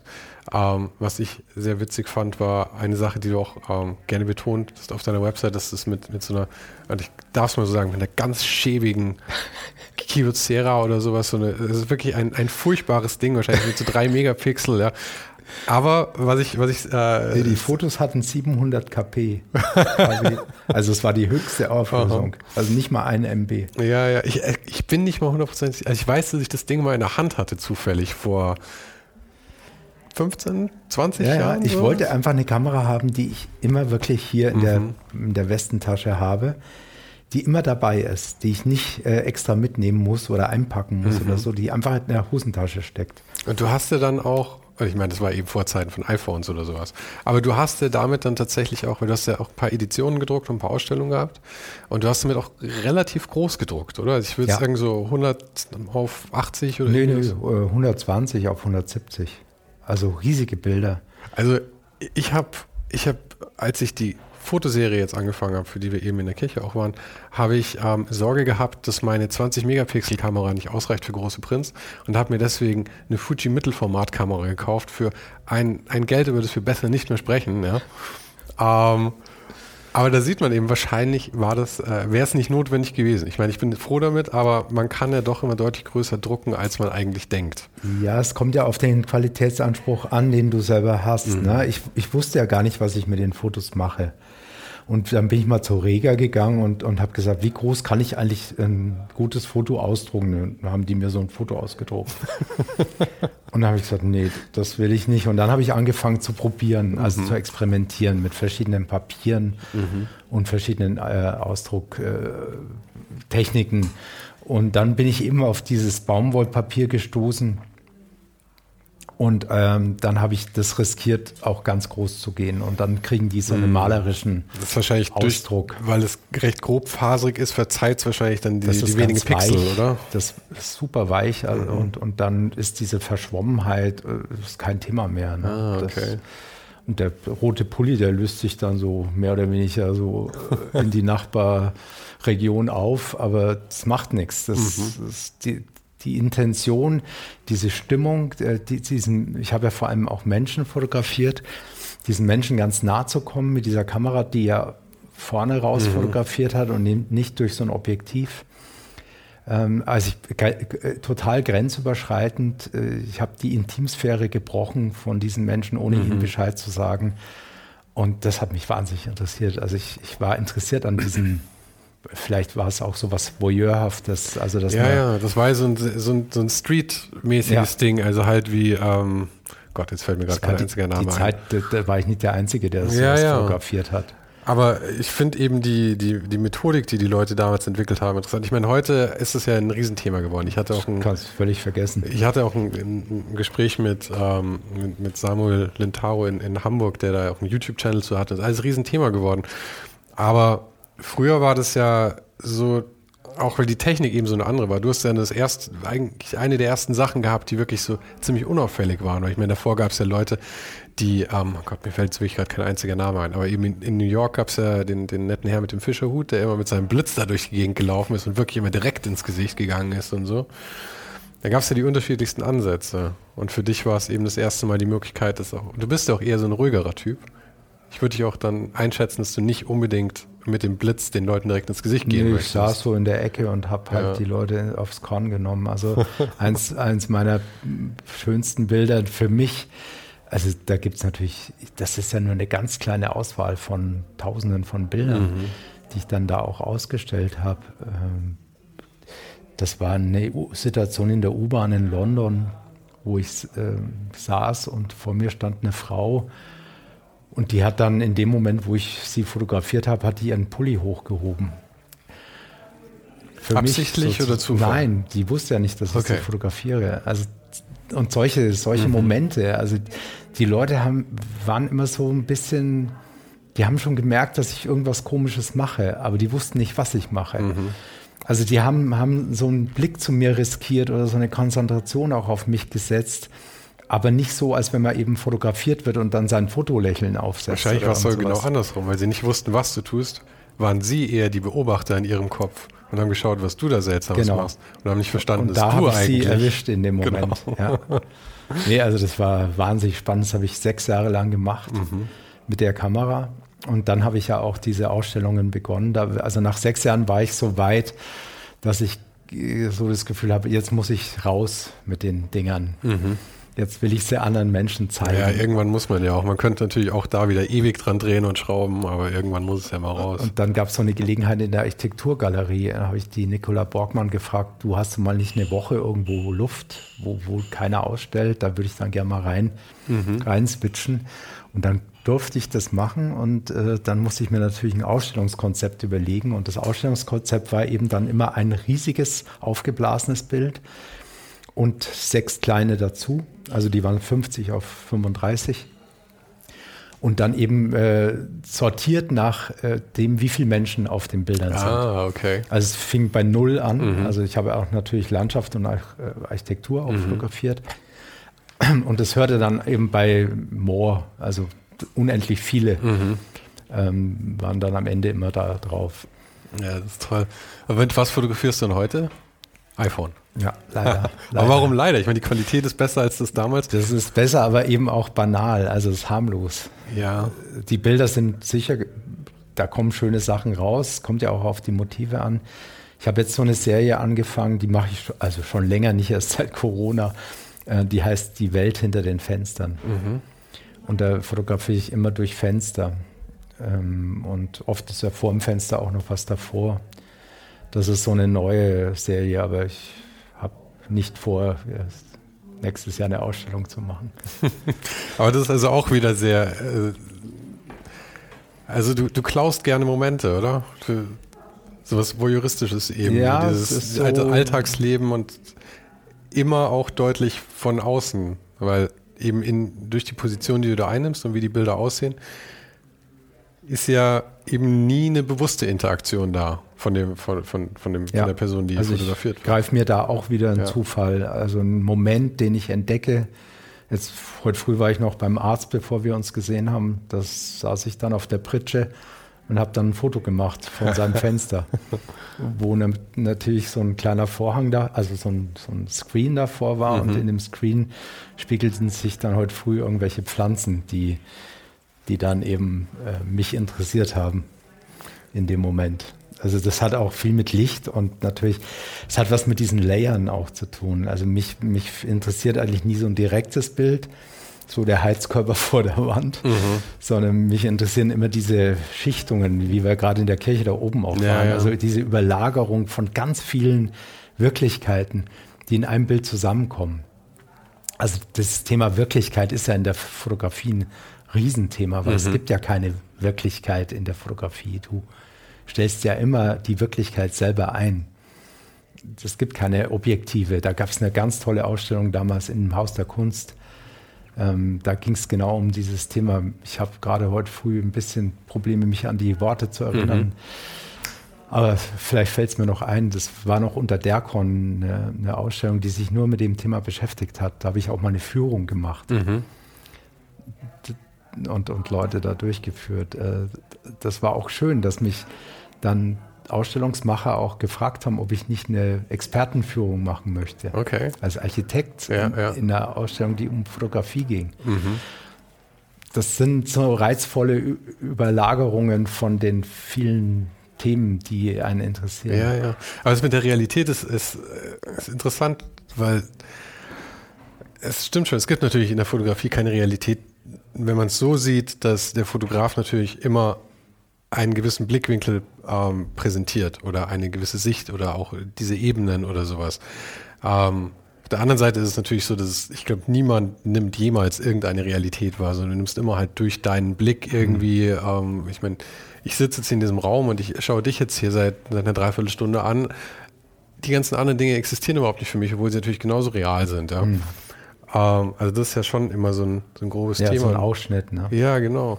Und da gibt es ja ganz unterschiedliche Ansätze. Ebenso, ich meine, dieses mit den Ebenen, das waren ja so, so Leute wie Saul Leiter oder so eben auch in New York, die ja ganz viel sowas gemacht haben, mit auch diesen Markisen drin und alles in schwarz und so. Das war auch ein riesen Einfluss auf mich ganz lange Zeit. Und dann genau das andere Ende ist ja dann so diese ganze Düsseldorfer Schule, so Candida Höfer oder Gurski, obwohl der sich natürlich auch anders bewegt jetzt, aber Thomas Ruff und so diese Sachen. Und es ist schon interessant, wenn man unter dem Aspekt auch mal drüber nachdenkt, Realität eben und wie die dargestellt wird. Ich bin eigentlich immer noch enttäuscht, wenn ich mir was, was also ich sehe sehr viel und weil ich so viel sehe, muss ich eben auch fotografieren. Und dann bin ich immer enttäuscht, dass ich natürlich durchs Foto was anderes sehe. Also dass nicht dieser, äh, du sagst jetzt, du siehst gerade mich mhm. und wenn ich jetzt ein Foto machen würde, wenn du jetzt ein Foto machst, siehst du natürlich alles andere hier auch, mhm. was da um mich rum ist. Also du machst ein Porträtfoto. Mhm. Und das ist ja jedes Mal auch eine Enttäuschung oder eine Überraschung, was man dann alles plötzlich in dem Foto sieht, was man gar nicht gesehen hat. Ja, ja. Oder ja. was man gar nicht sehen will. Ja, ja. Aber dem, dem, also bei mir ist es jetzt gerade so, dass ich mich dem komplett ergebe eigentlich und ich, ich liebe das auch. Da war aber auch ein großer Einfluss dann so, so jemand wie Massimo Vitali, ich weiß nicht, ob du den kennst, italienischer Fotograf, der ähm, macht immer, äh, macht sehr viel Strände, ja, und einfach ähm, Mittelformat oder was auch immer er gerade hat, aber Riesenkamera auf so einem Podest oben und fotografiert diesen Strand mit den ganzen Leuten da und wirklich so Rimini, sowas in der Art, also voll und eigentlich das hat halt so eine Ästhetik aus der Ferne und dann kannst du reingehen und dir alles anschauen. Es ist so viel Hässliches da drin, ja. Und du steuerst natürlich nichts, was diese Leute da drin machen. Also das, ist so eine Fülle im Bild, die machst mhm. du auch. Ne? Das ist bei der, ja. deinen Bildern, die ich äh, gesehen habe im Internet. Die sind, das ist so ein voller Raum, also so ein großer voller Raum und dann steht irgendwo klein mhm. äh, an irgendeiner Ecke steht dann eine Person um die, um die geht es eigentlich äh, auch in dem Bild. Aber, ja, ja aber, es geht also um so eine Interaktion. Aber, aber, diese, diese Fülle des Raumes, die ist eigentlich das, was man präsentiert bekommt. Ja, ja, also ich finde das eben faszinierend, dass man so dieses Entdecken einfach, weil wie du sagst, ich finde es total spannend, wenn man, wenn man, ich finde es auch total spannend, wenn man zufällig Fotos sieht, die von einem gemacht wurden, als man zum Beispiel in irgendeinem Gespräch war oder sowas und eben so fokussiert ist auf jemanden. Und dann sieht man dieses Foto und sieht auf einmal, was um einen herum alles passiert ist in der Zeit. Das, äh, ja, das ist gerade, was mich jetzt gerade irgendwie total fasziniert. Mhm. Sowas immer. Aber äh, also bei dir geht es jetzt gerade mit den, mit den Fenstern eben, ist jetzt gerade so ein mhm. Thema. Die Welt vor den Fenstern. Die Welt vor den Fenstern. Und also du sagst, da ist jetzt keine Ausstellung nächstes Jahr oder das ist auch wieder, meinst du, du musst erstmal wieder ein paar Jahre sammeln, bis das Ja, das sind ja auch so Zufälle oder so äh, Momente, wo man sich jetzt so fühlt, dass man irgendjemand anspricht oder irgendwo versucht, was zu machen. Also ich, ich stelle jetzt noch mal lustig, also es war natürlich interessant, in der Corona-Zeit hat mich dann auch jemand angefragt, ob ich, weil meine Ausstellung hieß damals Out of Office. Mhm. Weil das waren ja alles Situationen und Erlebnisse, die ich außerhalb des Büros hatte. Und es war natürlich jetzt ein sehr prägnanter Be Begriff, out of office, mhm. während alle im Homeoffice saßen. Aber da war ich dann nicht bereit, äh, das zu machen. Das fand ich irgendwie so, also ich war einfach nicht bereit, da die Bilder auszustellen in diesem Moment. Mhm.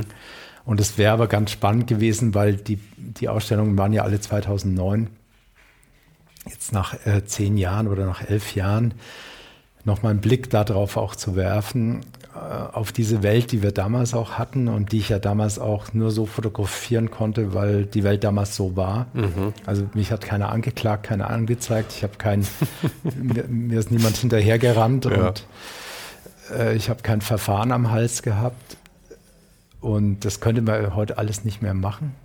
mit den ganzen Rechten und Datenschutz und per, wer weiß was. Von daher finde ich es auch, also die haben eine Aktualität, lustigerweise diese Bilder, die, das ist ja auch bei Fotografie und bei Kunst ja so und so sehr schön und gut, dass das keine Halbwertszeit hat. Mhm. Und wir schauen ja genauso gern Fotos aus den 70ern oder aus den 30ern an wie aus der Jetztzeit. Also das, das ist das schon, ja aber es verändert natürlich die, äh, die Bedeutung verändert sich ja, glaube ich, dadurch, dass es halt irgendwie quasi historisch wird. Beziehungsweise mhm. es verliert ja auch an Realität dann. Also ich finde, wenn man jetzt Fotos aus den 70ern anschaut, die wirken fast wie, wie gespielt, mhm. weil sie halt nicht mehr reinpassen in mhm. den Alltag. Und der Alltag fühlt sich immer an wie das richtige Leben, in Anführungszeichen. Mhm. Die Leute haben nicht äh, Trainingsanzüge an, sonst sind gut gekleidet. Ne? Ja, ja, da gab es auch, aber es kam immer schon darauf an, wo man sich bewegt, glaube ich. ähm, ich habe eine, eine Frage habe ich noch, ähm, weil das, das passt eigentlich ganz gut mit, mit diesen Veränderungen und wie, ähm, wie sich die Zeit auch verändert. Und du hast nämlich in, ähm, im Februar, wir haben vorhin darüber geredet, gab es in der SZ, gab es, äh, was war es, eine Kolumne? Kolumne, Kolumne ja. Also eine, eine, Serie an Kolumnen. Und äh, da hast du auch für geschrieben und ich fand das, ich fand es sehr nett, weil du es so aufgehängt hast an einem Zoom-Call im Prinzip und immer wieder. Also ich, ich empfehle es jedem zu lesen. Ich hoffe, ich finde den Link nochmal und füge den ein. Aber da hast du geschrieben, ähm, die Pandemie und der Klimawandel werden unser Leben für immer verändern. Erst wenn wir das begreifen und das Ende unseres, unserer jetzigen Lebensweise akzeptieren, können wir unsere Zukunft radikal neu denken. Und das hast du ja am Anfang schon gesagt. Es ist so, dieses, die Leute wollen sich das, glaube ich, nicht eingestehen, dass Veränderungen sind. Dann sieht man wieder an den Fenstern stehen, alles wird gut. Womit die Leute eigentlich meinen, alles wird wieder genauso wie vor 18 Monaten. Das natürlich Schwachsinn ist, weil es wurde noch nie irgendwas wieder wie vor 18 Monaten. Die Welt Und auch verändert nie wieder sich. was gut, ne? Nein, vielleicht wird es anders gut, aber es wird nie wieder so, wie es gestern war. Aber die Leute halten da immer dran fest. Aber wie radikal meinst du denn, muss dieses Umdenken passieren? Wenn ich ehrlich bin, glaube ich, muss es so radikal sein, dass wir es uns gar nicht vorstellen können. Und wir versuchen ja so kleine Schritte zu gehen. Und das ist ja auch gut so und das ist ja auch wichtig so, auch wenn wir nicht alleine die Welt verändern können. Aber, aber wir müssen ja alle irgendwie anfangen damit. Aber wenn ich mal das Bauen anschaue, dann würde ich sagen, und da kann ich ja am besten drüber reden, dann müssten wir einfach aufhören zu bauen. Hm. Und wir müssen vor allem die Häuser, die wir schon haben, auch stehen lassen und schätzen und wieder versuchen neu zu nutzen. Und wir dürften eigentlich nicht mehr neu bauen. Und man behauptet ja immer, wir, wir, müssen doch so viele neue Häuser bauen, weil wir brauchen das. Aber dann lese ich so ein Argument und ich, ich sammle das mittlerweile. Da muss so ein Haus abgerissen werden und neu gebaut werden, weil wir wollen jetzt andere Bürostrukturen haben. Wir wollen jetzt nicht mehr diese Einzel- und Gruppenbüros, wir wollen jetzt dieses fließende neue Arbeiten in unseren Räumen verwirklichen. Also es sind so, das sind so gemachte, ich, ich glaube auch oft von der Werbung oder von den Industrie, die ihre Produkte verkaufen wollen, die, die schaffen einfach neue Bedarfe, neue Fantasien bei den mhm. Leuten und die müssen dann unbedingt umgesetzt werden. Mhm. Und deswegen baut man. Und, und das können wir uns einfach nicht mehr leisten. Das glaube ich, dass wir das uns nicht mehr leisten können. Und diese Dramatik haben wir aber nicht erkannt, weil wir machen heute so weiter wie immer das Haus wird gebaut, das Haus wird so gebaut, dass es ganz viel Energie braucht. Da sind allein 3000 Quadratmeter in dem Haus sind allein für Lüftungsanlagen verbraucht. Und Lüftungsanlagen brauchen unheimlich viel Energie. Mhm. Da ist kein bisschen Photovoltaik auf dem Dach. Da, da wird nichts erzeugt. Das, das ist ein Haus, was nur verbraucht. Aber würde, ich meine, ist so diese ganze Photovoltaik-Sache, diese ganzen Solarsachen und so, sind die nicht mittlerweile so kosteneffizient, dass die eigentlich attraktiv wären tatsächlich? Also ich meine auch vom finanziellen her schon? Ja, ähm, trotzdem kostet es was. Also wenn du eine Fassade baust, sage ich mal, und jetzt haben wir hier kein Dach, was sich eignet, weil es zu klein ist bei so einem Hochhaus. Also musst du überlegen, wie kann man in die Fassade gehen. Dann brauchst du ja deine Fassade und du brauchst meistens ein Add-on. Das mhm. ist die Photovoltaik. Die muss dazukommen. Also du hast extra Kosten in jedem Fall. Danach äh, sparst du Strom äh, oder erzeugst selber deinen Strom. Das rechnet sich über die Zeit, aber es gibt ja viele Investoren, die ja so eine Exit-Strategie haben, dass ah. sie ja gar nicht brauchen, dass sich was rechnet. Die wollen noch zwei Jahren raus, oder wie? Die, also du kannst ja als Investor dein Grundstück entwickeln und dann verkaufst es. Dann gehst du vielleicht einen Schritt weiter, entwickelst noch das Haus, verkaufst es. Oder du sagst, okay, ich behalte es noch zwei, drei Jahre und dann verkaufe ich es. Also das sind ja die Exit-Strategien. Es gibt ja kaum Investoren, die, die die Dinge behalten.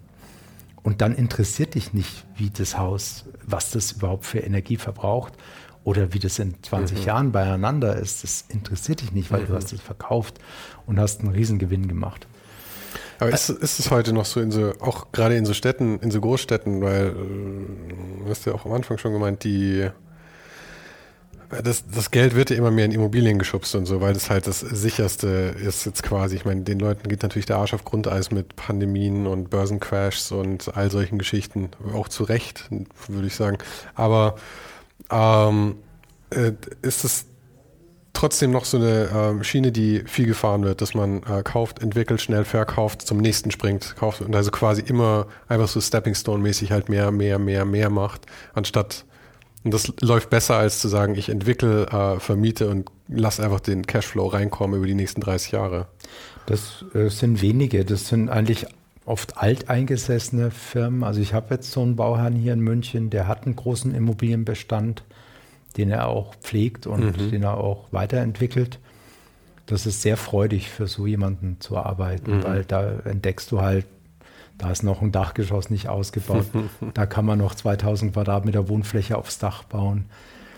Da kann man noch was anbauen. Also wir haben da so eine Siedlung zum Beispiel im Moment in der Planung in, in Neubibergs, eine alte Offizierssiedlung. Die Häuser sind harmlos, sage ich mal, einfach, sind aber gut gebaut, mhm. sind einfache Wohnungen, sind alle vermietet, günstige Mieten so, was machst du jetzt mit diesem Ding? Dann sind wir vor zwei Jahren mit ihm da hingegangen.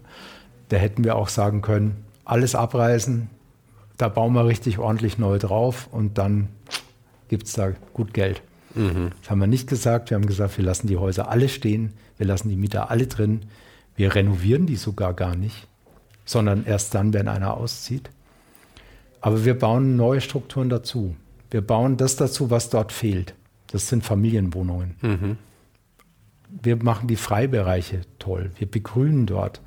Wir schaffen private und zusammennutzbare Freiflächen. Ein Quartiersplatz, vielleicht Hochbeete, um Urban Gardening dort zu machen und so weiter. Also so wollen wir vorgehen und das fand der Bauherr gut. Es hat ihm gefallen. Es war zwar nicht seine Idee, er hat bestimmt gar keine Idee gehabt oder vielleicht gedacht, baut da neu. Klassisch gedacht. Halt. Ja, vielleicht. Ähm, aber das findet er auch gut, das gefällt ihm und so entwickeln wir das jetzt langsam mhm. dorthin. Und das ist, zwar wird dann immer noch neu gebaut, vielleicht bauen wir auch mit Lehm oder mit Holz oder wir bauen mit Ziegel, wir bauen nachhaltig. Trotzdem verbrauchen wir natürlich CO2. Das müssen wir kompensieren durch irgendeine Maßnahme. Wir müssen schauen, wie wir überhaupt die Energieversorgung dieses ganzen Quartiers mit 40 Häusern dann bewerkstelligen, dass die auch gut und nachhaltig ist. Also wir tun was Besseres, aber es, das Beste wäre nichts zu machen. Aber wir, wir, wir, die Leute möchten halt einfach Dinge in die Zukunft entwickeln. Oft ist es ja auch sinnvoll und notwendig. Man muss nur schauen, in welchem Rahmen man das macht. Jedenfalls, das sind so Bauaufgaben, die, die mir viel Spaß machen und äh, wo ich gerne Ideen entwickle. Und das sind auch langwierige Prozesse, die wir da begleiten. Es wird noch ein paar Jahre dauern, bis ja, ja. es dann wirklich dort steht. Aber ich nehme an, wenn du, ähm, wenn, wenn das eigentlich so deine Leidenschaft ist oder die Thematik, mit der du dich eigentlich beschäftigen möchtest, ähm, und dann hat man eben, eben eine, ein Büro wie das hier jetzt. Ihr habt über 100 Mitarbeiter, ja, glaube ich. 140, ja. 140, also auf jeden Fall eine, eine Menge Leute hier drin sitzen. Uh, und die müssen ja auch bezahlt werden und all sowas. Und ich nehme an, diese ähm, Hochhäuser und sowas sind wahrscheinlich eher so die Cash-Cow, mit der man das Büro am Laufen hält. Und dann sucht man sich halt immer mehr solche Projekte, wie du es gerade beschrieben hast. Meinst ja. du, dass da Ich meine, du sagst ja eh, du möchtest den Umschwung schaffen von euch zu einer anderen Generation dann auch, dass dieses Büro auch fortbestehen bleiben kann. Meinst du, über die nächsten 20, 30 Jahre ist es dann auch möglich, dass solche Projekte, wie du es jetzt beschrieben hast, tatsächlich dann auch das äh, Brot und Butter von so einer mhm. Firma sind? Oder meinst du, es braucht immer diese Cash-Cow-Projekte auch? Das ist, das, so haben wir das auch immer gesehen, wie du das beschreibst. Wir haben aber jetzt diese Abteilung, die diese kleineren Projekte betreut, mit den guten Inhalten und den Zielen, die wir verfolgen, haben wir so eingestellt, dass sie auch Geld verdient. Okay. Das haben wir zum ersten Mal jetzt geschafft. Mhm. Auch weil wir uns das vorgenommen haben. Wir haben das Ziel gesetzt, dass auch diese Projekte finanziell tragbar werden, dass das nicht die Negativprojekte sind. Und äh, dann muss, müssen wir den Planungsprozess anders strukturieren und andere Angebote machen und das Ganze anders aufziehen. Und das haben wir jetzt eigentlich recht erfolgreich geschafft, so dass diese Abteilung auch im Positiven ist. Und auch damit könnte man auch ein Büro finanzieren und Geld verdienen. Ich nehme an, das ist auch was, was du halt, bevor du hier tatsächlich rausgehst, irgendwie haben wolltest oder dass es in die Richtung gehen kann. Ja, das war eine, sagen wir, so eine Idee, dass man auch solche Projekte überhaupt wieder anbieten kann und unter welchen Prämissen kann mhm. man das machen. Und ähm, wie, wie muss man eben den eigenen Prozess umgestalten, damit das auch funktioniert. Und die Bauherren müssen natürlich auch bereit sein, ähm, dieses Geld, was der Planungsprozess dann braucht, auch auszugeben. Mhm. Das ist klar. Also ohne die Bauern können wir ja nichts machen. du, ich glaube, das ist ein guter, guter Punkt, um dieses Gespräch zu beenden. Gut. Vielen Dank, dass du dir die Zeit genommen hast. Ja, und danke, dass du Was? mir quasi eine Privatführung durch die Kirche gegeben hast. Das ja. hat sehr viel Spaß das, gemacht. Auch das mache ich sehr gerne, äh, wenn also da Bedarf besteht in Zukunft. Da bin ich immer bereit dazu. Nach einem Podcast stellt sich ja immer die Frage, was als nächstes hören. Aber keine Sorge, denn wenn dich die Themen in dieser Folge interessiert haben, habe ich auch noch ein paar Empfehlungen für dich. Der Architekt Sascha Arnold war einer meiner ersten Gäste bei Ohne den Hype. Und zwar war das in Folge 5. In Folge 11 hatte ich eine andere Bekannte von Amandos auch schon im Podcast, und zwar die Schmuckdesignerin Saskia Dietz. Saskia ist übrigens auch ziemlich viel in der Kunstszene unterwegs. Und als letztes noch eine andere Richtung. Amandos erzählt ja auch von seiner Fotografie und dabei musste ich auch stark an Samuel Lintaro Hopf denken. Samuel ist Street Photographer und ein sehr erfolgreicher YouTuber zu dem Thema. Und wir sprachen unter anderem auch viel über japanische Snap-Fotografie. Das war in Folge 34. Diese und alle anderen Folgen findest du auf ohne den Hype.com und natürlich auch direkt auf Spotify, Apple und überall sonst, wo es Podcasts gibt. Also direkt in der App, in der du gerade zuhörst. Und ansonsten hören wir uns einfach nächste Woche wieder mit einem First. Ich spreche nämlich das erste Mal über Autodesign und dazu habe ich den Design Director einer großen Automarke im Gespräch. Wer das ist, erfährst du dann nächste Woche und falls du schon ungeduldig bist, als Supporter auch frühzeitig schon auf Patreon.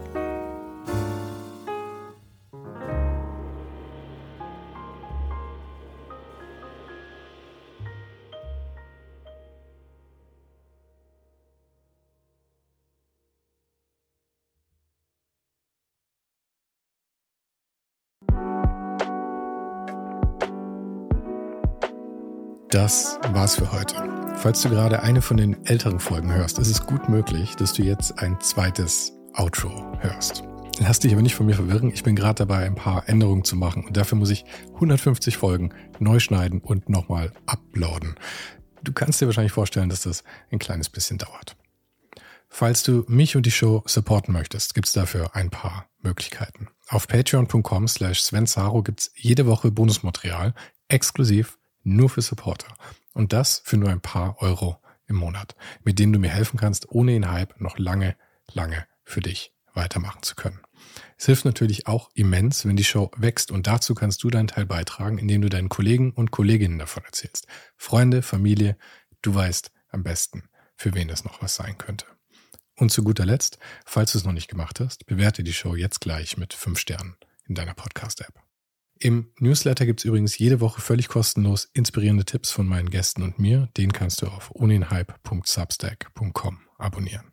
Und alle Links findest du, wie immer, direkt auch hier in der Beschreibung und natürlich auf ohneddenhype.com.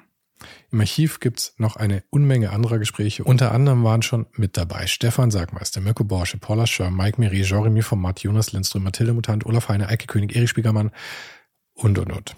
Scrolle einfach mal durch. Wir sind bei über 150 Folgen, wie gesagt. Und um ehrlich zu sein, kann ich selber kaum fassen, dass ich das Glück hatte, mit so vielen inspirierenden Menschen sprechen zu dürfen. Vielen Dank an Dominik Huber und Marc Capella von Moiré. Von denen stammt nämlich die neue Hausschrift der Show und die heißt GT Pressura. GT steht übrigens für Grilly Type, über die die Schrift zu mir kam. Und auch nochmal vielen Dank an Tobias Rechsteiner fürs Vermitteln. Der größte Dank geht aber natürlich an dich fürs Einschalten fürs Zuhören und für deinen Support. Und wir hören uns dann hoffentlich nächste Woche wieder.